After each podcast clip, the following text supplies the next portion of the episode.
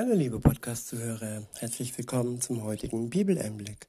Schön, dass du wieder dabei bist. Heute habe ich einen Psalm. Es ist der Psalm 34 und ich verwende die Übersetzung Neue Genfer. Der Psalm ist überschrieben mit Gott redet, die zu ihm rufen. Ja, Gott ist ein Gegenüber, er ist ein Gesprächspartner. Er redet durch sein Wort, er redet durch seinen Geist, er redet durch andere Menschen, durch andere Christen und manchmal benutzt er sogar, ja, den Pharao wie damals im Alten Testament, der mit Gott überhaupt keine Verbindung hatte. Aber trotzdem, keiner kommt an seinem Willen vorbei. Sein Wille wird geschehen, wie im Himmel, so auf Erden. Ab Vers 1 heißt es von David aus der Zeit, als Abimelech ihn fortgetrieben hatte, weil David sich vor ihm wahnsinnig gestellt hatte. Ich will den Herrn preisen zu aller Zeit. Ihm er soll sein Lob auf meinen Lippen sein. Aus tiefster Seele will ich den Herrn rühmen. Alle, die ihr Leid geduldig ertragen, werden mich hören und sich freuen. Ja, unser Leid geduldig ertragen, das ist nicht immer einfach. Aber wer sich hingibt, so wie Jesus sich seinem Leid am Kreuz hingegeben hat und all dem Spott davor, all der Ablehnung davor, der wird am Ende ja die Stimme Gottes hören und der wird sich freuen, das ist gewiss. In Vers 4 heißt es, kommt, wir verkünden gemeinsam, wie groß der Herr ist. Lasst uns miteinander seinen Namen rühmen. Ich suche die Nähe des Herrn und er hat mir geantwortet. Er rettete mich aus aller Angst. Tja, er ist der erste Ansprechpartner. Er ist die größte Rettung aus aller Angst. Wenn du Angst hast, liebe Zuhörerin, lieber Zuhörer, dann ist er derjenige, der dich daraus erretten kann. Er möchte es, weil er dich liebt. Wichtig ist, dass du dich ihm zuwendest, dass du ihm dein Herz ausschüttest und dass du alles, was zwischen ihm und dir steht, durch ihn beiseite räumen lässt. Du musst nichts tun, außer ehrlich zu sein, ja, das, was euch trennt, die Schuld, die euch trennt, deine persönliche Schuld ihm gegenüber, einfach Jesus unter das Kreuz legen, sie loslassen und die Gnade in Anspruch nehmen, die er für dich bereit hält. Und dann kann er dich lösen. Nicht nur vor deiner Schuld, das ist der erste Schritt. Und im zweiten Schritt kann er dich auch lösen von deiner Angst, die dich umklammert und die dich oftmals vielleicht beherrscht. In Vers 6 heißt es, alle, die zu ihm aufschauen, werden strahlen vor Freude. Ich wiederhole, alle, die zu ihm aufschauen, werden strahlen vor Freude. Es wird sichtbar sein.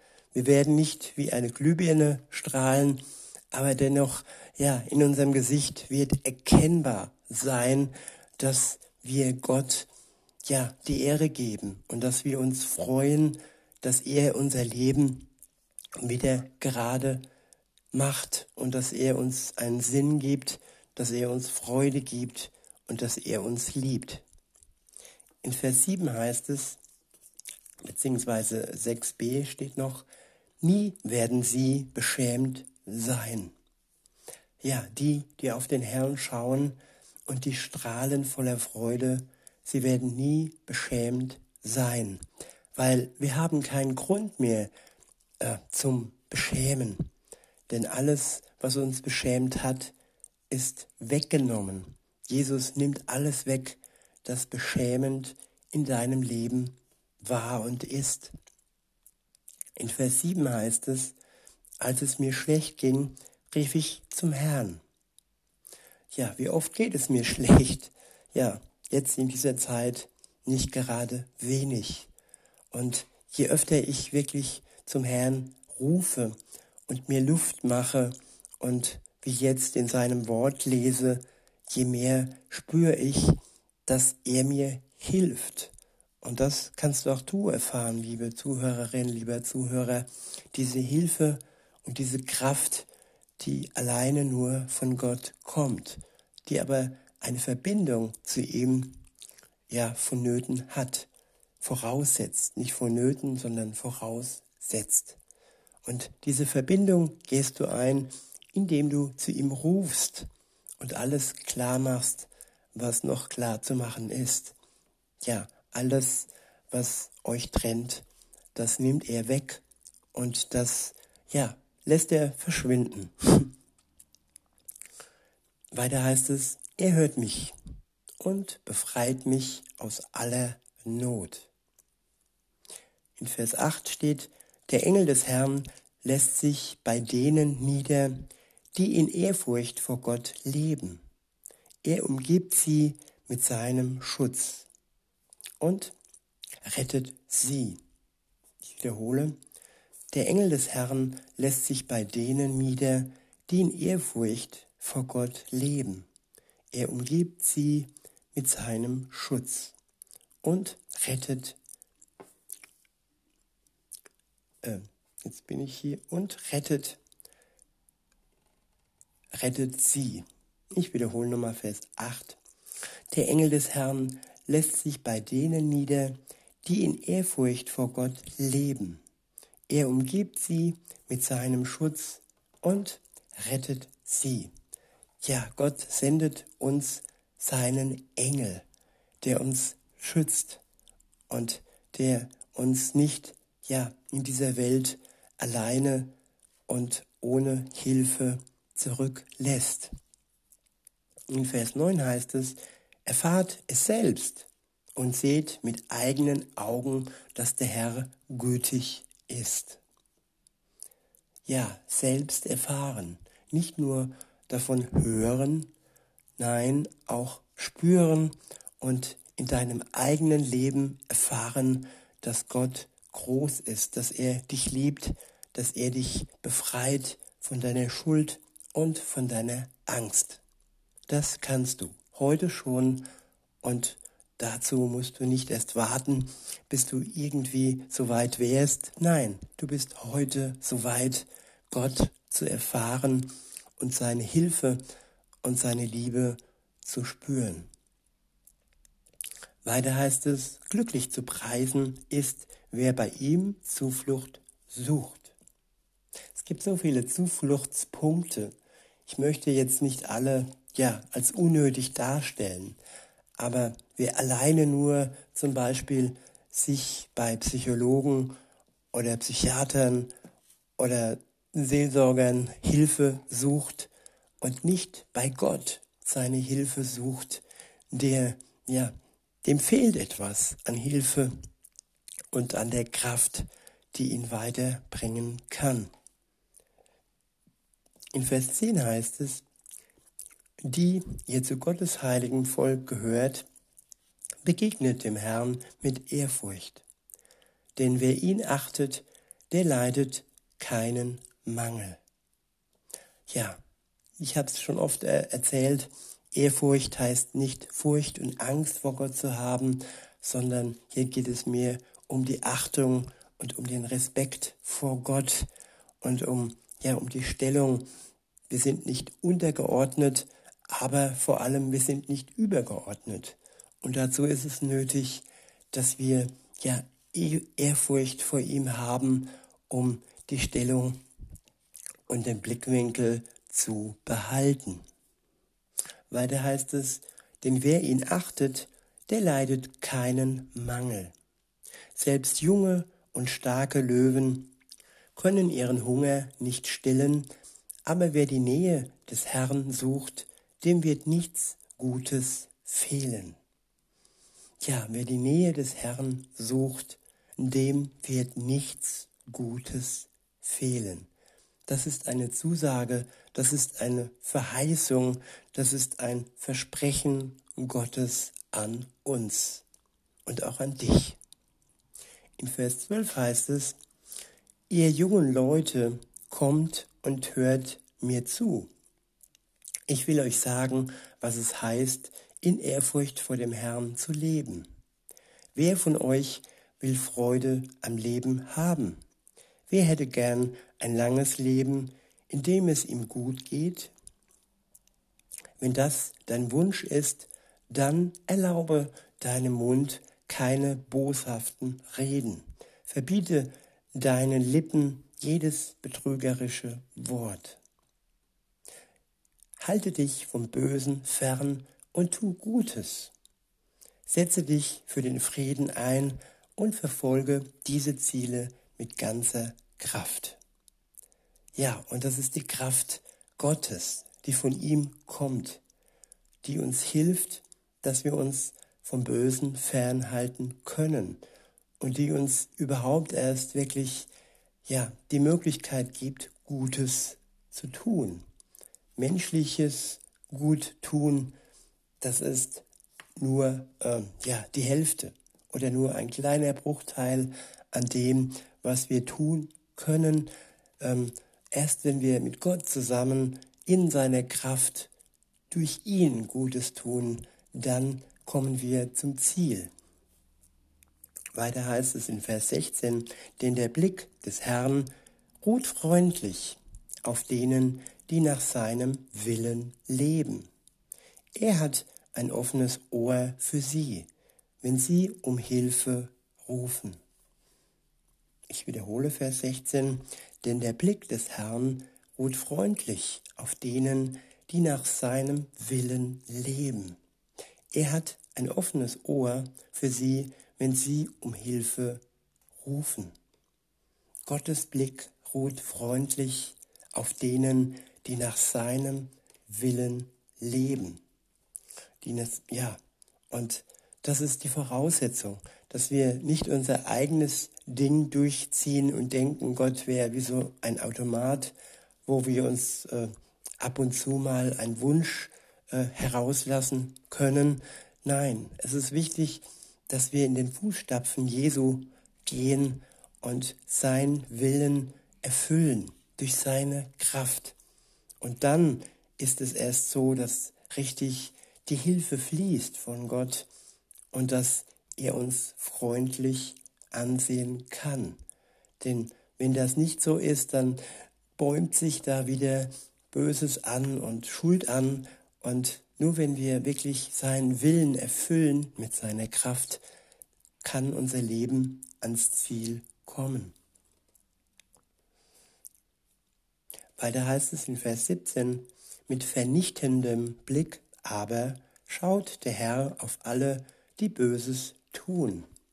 Er wird sie von der Erde wegnehmen und jede Erinnerung an sie auslöschen. Ja, Gott ist in der Lage, unsere Schuld zu vernichten, sie auszulöschen. Das ist der beste Weg, den wir wählen können.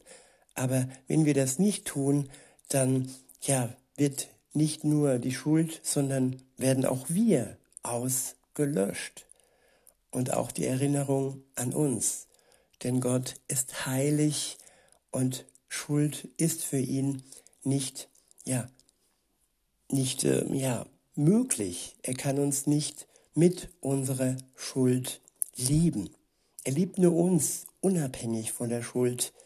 Und so sollen wir auch auf die Menschen schauen, mit einem liebenden Blick, so wie auch Jesus jeden Menschen liebevoll angeschaut hat, aber dennoch die Schuld zu trennen von dem Menschen, sie aber auch nicht ignorieren und sie anzusprechen, wenn nötig und wenn, wenn möglich. In Vers 18 heißt es, die aber nach dem Willen des Herrn leben, rufen zu ihm und er hört sie. Er befreit sie aus aller ihrer Not. Nahe ist der Herr denen, die ein gebrochenes Herz haben. Er rettet alle, die ohne Hoffnung sind. Ich wiederhole Vers 19. Nahe ist der Herr denen, die ein gebrochenes Herz haben. Er rettet alle, die ohne Hoffnung sind. Ja, das sind alle Menschen. Und welches Herz wurde noch nicht gebrochen? Und wer war noch nicht in seinem Leben hoffnungslos? Und diese Menschen liebt Gott besonders. Und wenn wir wieder einmal unser Herz gebrochen bekommen, dann ist er da und er hört uns zu, er gibt uns wieder Hoffnung und er heilt unser gebrochenes Herz. In Vers 20 heißt es, wer nach Gottes Willen lebt, der erfährt viel Leid. Aber der Herr wird ihn aus allem Unglück befreien. Das ist das Ziel. Auch wenn wir Leid erfahren, auch wenn wir nicht den Willen der Welt erfüllen, auch wenn wir nicht tun, was fast alle tun, auch wenn wir nachdenken und uns von Gott, ja, sagen lassen, was wir tun sollen, weil es uns gut tut. Nicht, weil er es will und uns unterdrückt. Nein, aus seiner Liebe heraus hat er einen guten Plan für uns, einen guten Weg für uns. Und wenn dieser Weg eng und schmal ist und ja, dann ist es so, dass oftmals andere uns anspucken, manchmal mit Worten, manchmal vielleicht auch wirklich. Und Gott steht aber zu uns. Und er wird uns aus allem Unglück befreien. Am Ende der Zeit, das steht fest. Und manchmal auch schon in diesem Leben, dass er uns herausführt aus unglücksvollen Situationen. In Vers 21 heißt es, er bewahrt alle seine Glieder. Nicht ein Knochen soll ihm gebrochen werden. Ja, er bewahrt uns. Und alles, was in Gefahr steht, steht unter seinem Schutz. In Vers 22 heißt es, wer Gott verachtet, findet durch seine Bosheit den Tod. Und wer die hasst, die nach Gottes Willen leben, wird dafür zur Rechenschaft gezogen werden. Ja, Gott zieht alle Menschen zur Rechenschaft, die die hassen, die Gott liebt und die die und die, die Gott lieben vor allem. Gott liebt alle Menschen, das ist eine Tatsache. Aber nicht alle Menschen lieben Gott. Und wenn die Menschen, die Gott verachten und die Menschen verachten, die Gott lieben, ja, von ihm oder von den Menschen, sorry, äh, ja, verspottet werden oder an ihrem Leben, mit ihrem Leben bedroht werden, dann schafft Gott für uns Gerechtigkeit. Und das ist unser, ja, unser Anwalt und auch der Richter derer, die gegen uns boshaft vorgehen. In Vers 23 heißt es, der Herr aber erlöst die Seele derer, die ihm dienen. Und wer bei ihm Zuflucht sucht, muss keine Strafe fürchten. Ich wiederhole nochmal den letzten Vers. Der Herr aber erlöst die Seele derer, die ihm dienen. Und wer bei ihm Zuflucht sucht, muss keine Strafe fürchten. Ja, ich tue es mal von hinten aufbauen. Ja, die Strafe, bevor, wovor alle anderen Furcht haben, am Gericht, am Tag des Gerichts, ja, vor dieser Strafe muss niemand Angst haben. Jemand oder alle, die bei Gott Zuflucht suchen, müssen keine Angst vor der Strafe Gottes haben. Und das ist eine wunderbare Zusage, ein wunderbares Versprechen. Es ist nötig, dass du Zuflucht bei Gott suchst und dann wird er alle Angst von dir wegnehmen und du musst keine Strafe mehr fürchten. Und im Vorfeld des Vers im ersten Teil des Verses hieß es, der Herr wird alle erlösen, die ihn suchen, die Zuflucht suchen, und er wird auch die Seelen derer erlösen, die Zuflucht bei ihm suchen.